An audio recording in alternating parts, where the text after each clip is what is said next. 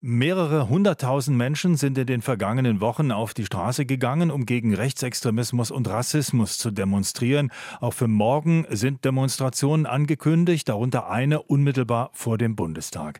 Dass eine solche Massenbewegung in Gang gekommen ist, hängt mit dem Treffen von Rechtsextremisten im November vorigen Jahres in Potsdam zusammen, an dem auch AfD-Mitglieder beteiligt waren. Seit Einzelheiten dieses Treffens bekannt wurden, steht vor allem die AfD im Kreuzfeuer öffentlich öffentlicher Kritik. Bei mir am Telefon ist jetzt der Politikwissenschaftler Wolfgang Schröder von der Uni Kassel, der sich seit langem mit der AfD und deren Programmatik befasst. Schönen guten Tag, Herr Schröder.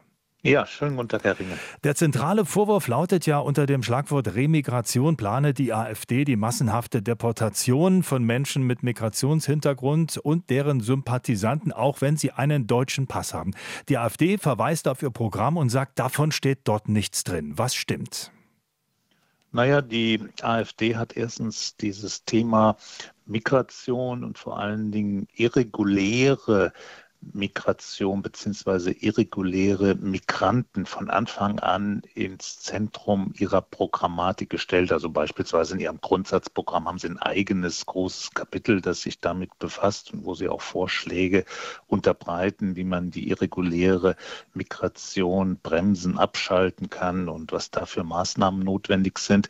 Jetzt durch die Potsdamer Veranstaltung sind sie schon sehr unter Druck geraten, weil da der Eindruck erweckt worden ist aus Ihrer Sicht, dass die AfD eine gegen den Rechtsstaat und seine Gesetze gerichtete Form der Abschiebung, also konkret der Deportation, mit vorbereite.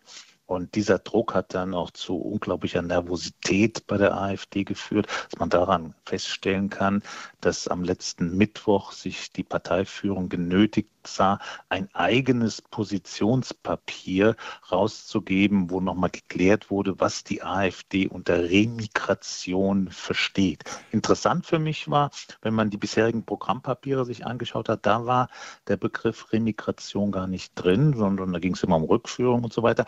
Und dieser Begriff, der ja eigentlich von der identitären Bewegung, also einer rechtsextremen Bewegung, wo auch die AfD einen Unvereinbarkeitsbeschluss formuliert hat, kommt, der wird jetzt in der AfD auch hoffähig gemacht. Das konnte man auch schon bei dem Europaparteitag der AfD im letzten Jahr sehen. Lassen also wie kann, ja. wie kann man die Leute rausbekommen? Lass, lassen Thema. Sie mich da bei diesem Stichwort Remigration doch nochmal einhaken.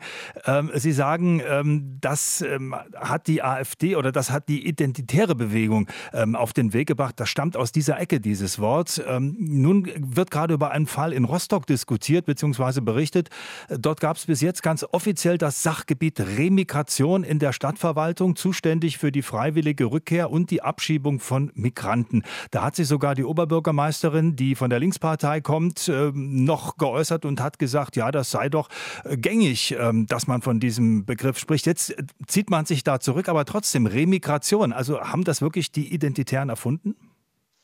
Erfunden weiß ich jetzt nicht, aber Sie haben das stark äh, propagiert. Sellner hat da schon über eine ganze Weile hinweg große Vorträge gehalten. Übrigens in Höckes Buch von 2018, Nie zweimal in denselben Fluss steigen, da ist auch bereits diese Remigrationsidee formuliert, wobei sie bei Höcke dann gekoppelt ist, dass man wohl auch wohltemperierte Grausamkeiten anwenden muss, um diesen Prozess der Abschiebung, der Remigration möglich zu machen. Der Streit, der jetzt existiert ist und wodurch die AfD in die Defensive gekommen ist, ist das also eine Abschiebung, die im Rahmen rechtsstaatlicher Verfahren mit allen Berücksichtigungen von Menschenwürde und Integrität der Personen passiert oder ist das ein Verfahren, was auch durchaus im Sinne von Deportation gegen die Gesetze, gegen das Recht passieren kann? Und das ist ein Stück weit ja das Problem, was die AfD äh, mitproduziert. Sie haben auf der einen Seite eine Programmatik, wo man sagen kann, naja gut, äh, muss nicht jedem gefallen, aber ist durchaus im Rahmen der freiheitlich-demokratischen Grundordnung angesiedelt. Und dann gibt es immer wieder einzelne Persönlichkeiten und einzelne Kontexte, wo genau dieser Rahmen gedehnt wird und die rechtsstaatliche Dimension ignoriert oder überschritten. Ja, aber da würde ich auch noch mal gerne einhaken, denn die AfD-Spitze, speziell auch Frau Weidel, die Partei- und Fraktionschefin sagt, die Partei kann nicht dafür verantwortlich gemacht werden, was einzelne Parteimitglieder sagen. Und sie selber hat sich ja auch von einem Mitarbeiter getrennt, der beim Treffen in Potsdam dabei war. Also wie ist das zu bewerten?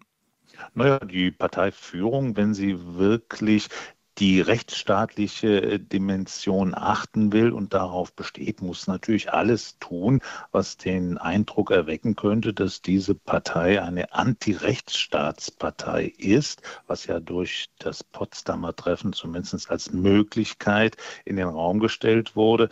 Und auffallend ist, dass sie relativ lange brauchen, um hier zu klären, dass sie auf dem Boden der freiheitlich-demokratischen Grundordnung und ihrer Rechtsordnung agiert. Und zweitens, dass sie sie gegenüber den Personen, die hier offensichtlich die Grenzen überschreiten, auch nur sehr schwer und zögerlich und spät Maßnahmen ergreifen. Nanu, jetzt ist die Telefonleitung zu Ende. Das war nicht so geplant. Ich wollte sie nicht abwürgen, aber ich glaube, jetzt haben wir einfach Pech gehabt ist vorbei. Den letzten Satz können wir leider nicht mehr zu Ende hören. Danke herzlich, wollte ich noch sagen, an Wolfgang Schröder, Politikwissenschaftler von der Uni Kassel, mit der Einschätzung, was von der Programmatik der AfD zu halten ist und ob die Vorwürfe gerechtfertigt sind, die da mit äh, Deportationsvorwürfen und solchen Dingen zu tun haben. RBB 24 Inforadio vom Rundfunk Berlin-Brandenburg.